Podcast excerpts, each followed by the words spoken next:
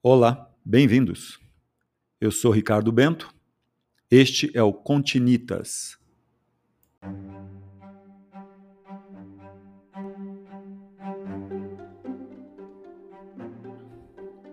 Um podcast sobre história, arquitetura e construção, literatura, cultura e suas conexões. Continitas.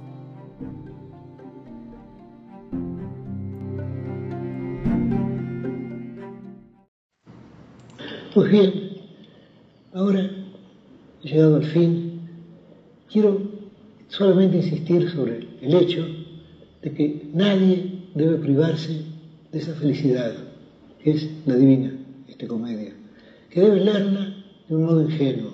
Después vendrán los comentarios, después tendremos el deseo de saber qué significa cada alusión mitológica, queremos, queremos ver, por ejemplo, cómo Dante tomó un gran verso de Virgilio y acaso lo mejoró traduciéndolo. Pero al principio debemos leerlo con una fe de niños, debemos abandonarnos al libro.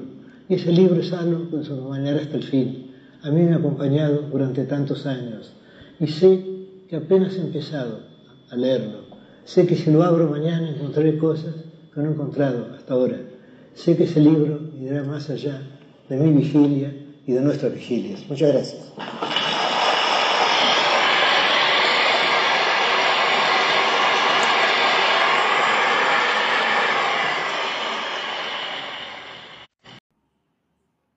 Este senhor que ouviram em castelhano é o famoso poeta argentino Jorge Luiz Borges.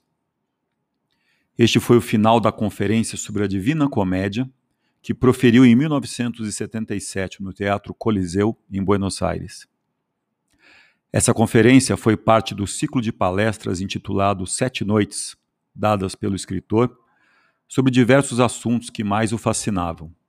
Cito: a Divina Comédia, o pesadelo, as Mil e Uma Noites, o budismo, a poesia, a cabala e, finalmente, a cegueira, mal que o afligia. O ciclo de palestras se encontra registrado no livro Sete Noites, o qual, sem dúvidas, indico aos amigos ouvintes. Traduz aqui o trecho do áudio, lendo diretamente no livro. Cheguei ao fim Quero apenas insistir quanto à questão de que ninguém tem o direito de se privar dessa felicidade, a comédia, de lê-la de modo ingênuo.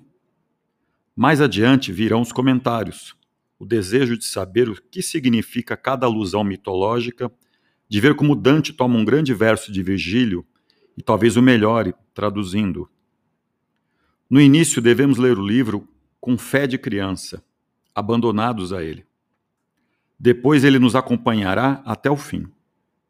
A mim acompanhou ao longo de muitos anos, e sei que assim que o abrir amanhã, encontrarei coisas que até hoje não havia encontrado. Sei que esse livro irá além de minha vigília e de nossas vigílias.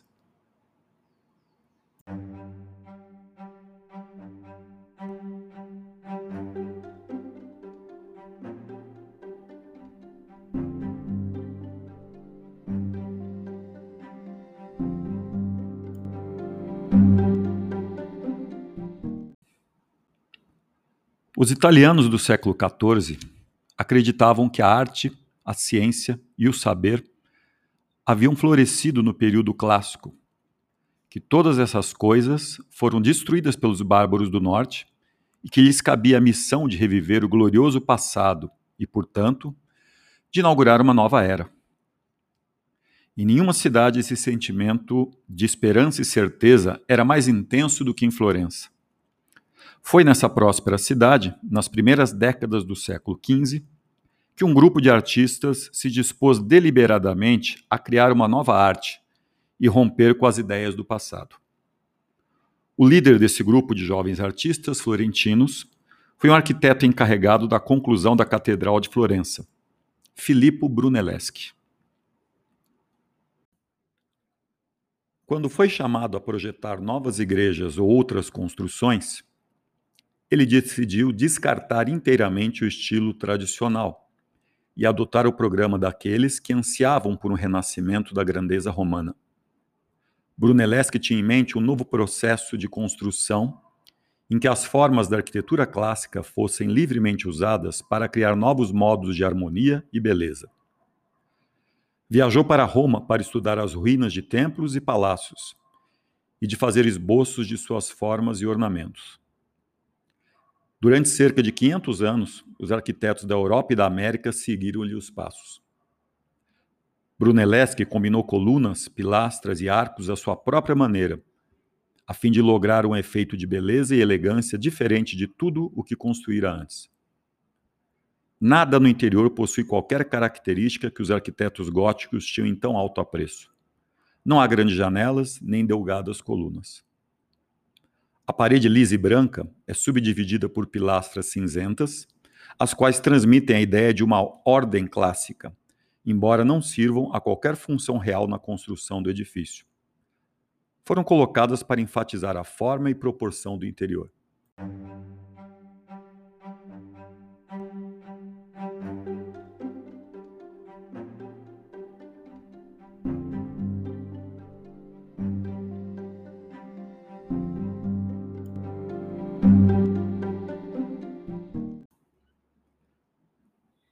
Iniciada em 1296 em Florença, a Catedral de Santa Maria del Fiore, uma catedral gótica inicialmente, necessitava de sua cúpula um século e meio mais tarde. O formato cruciforme da catedral resultou em uma grande área do altar definida por oito paredes e um cilindro formado sobre elas. A planta original pediu uma cúpula octogonal elevada. Projeto, sem precedentes, resultou no problema de construir uma imensa cúpula octogonal em alvenaria, o que parecia sem solução. Uma floresta em madeira cara de construção seria necessária para elevar a cúpula octogonal de 25 mil toneladas. O Conselho da Associação da Cúpula anunciou uma competição para um projeto que viabilizasse a execução em 1418. Nenhum artista era capaz de cobrir o imenso espaço entre os pilares, até que Brunelleschi encontrou um método para executar a obra. Senza armadura. A cúpula poderia ser construída sem estrutura de madeira, insistia Brunelleschi. Ela se elevaria com uma série concêntrica de anéis horizontais autoportantes de tijolos e pedras. Quando quatro pedreiros conseguiram finalizar um modelo de 3,6 metros de diâmetro, Brunelleschi ganhou o contrato em 1420. As paredes da cúpula são assentes como espinha de peixe, de forma que ao colocar cada tijolo, este está em contato com ao menos três faces com os já colocados, o que faz ser mais difícil que desabe. A solução foi brilhante e outras características de seu projeto foram também revolucionárias. Uma solução foi a divisão da cúpula em uma concha fina interior e uma outra exterior. A fina pele externa, de acordo com o arquiteto, protegeria a interna do vento e da chuva. Essa solução não é nem romana nem bizantina, mas de origem persa. Uma escada interna foi construída entre as duas, facilitando a inspeção, reparos e, mais recentemente, para a curiosidade dos turistas. Diminuindo com a altura, a cúpula é interligada e reforçada por 24 vigas de arenito em tom cinza queimado. Oito vigas definem os cantos do octógono. As demais menores são embutidas nas laterais. Para Alberti, como para todos os demais habitantes de Florença, observar a cúpula erguendo-se acima da cidade era o espetáculo mais duradouro e mais emocionante na época. Alberti foi provavelmente o mais interessado e informado desses observadores, agindo como testemunha confiável daquilo de que autores duvidaram, isto é, que a cúpula tivesse sido erguida sem escoras visíveis. Um século depois da construção da cúpula, o poeta florentino Giovanni Battista Strozzi disse que ela havia sido erguida de giro em giro, círculo por círculo. Essa expressão, sem dúvida, alude à técnica do assentamento de tijolos em Santa Maria del Fiore. procedimento de esperar que a argamassa de uma fileira de alvenaria secasse antes de assentar outra.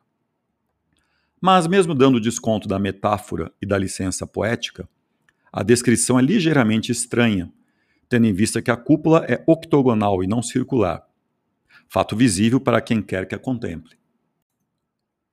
A descrição da cúpula feita por Strozzi, em que afirmava ter ela sido construída círculo por círculo, não é somente uma referência ao método de assentamento dos tijolos, ou à série de círculos ascendentes que compõem as duas cascas.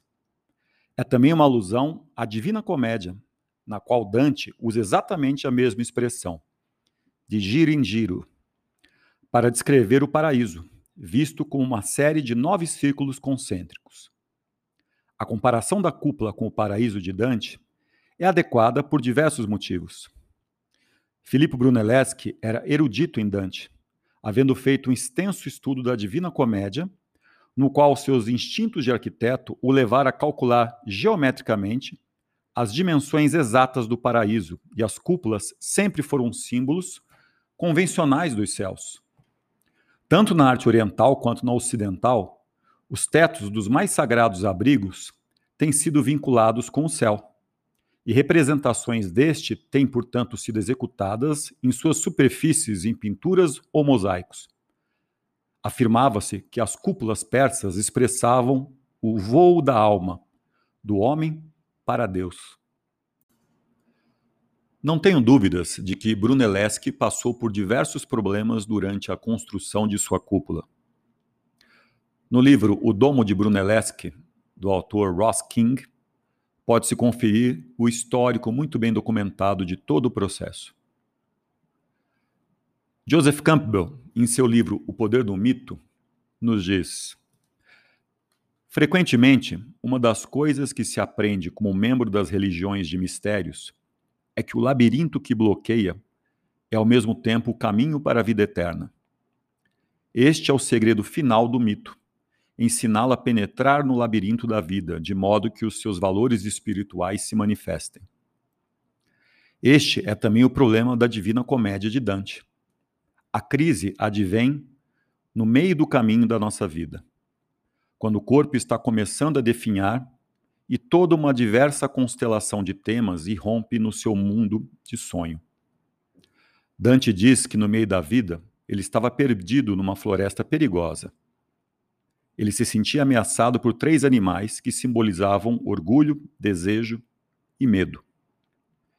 Então apareceu Virgílio, a personificação da visão poética, e o conduziu através do labirinto do inferno, lugar daqueles que estão atrelados aos próprios desejos e medos e que, por isso, não podem passar em direção à eternidade. Dante estava sendo levado pela beatífica visão de Deus. No final da Divina Comédia, Dante se dá conta de que o amor de Deus impregna todo o universo, até as mais fundas cavernas do inferno.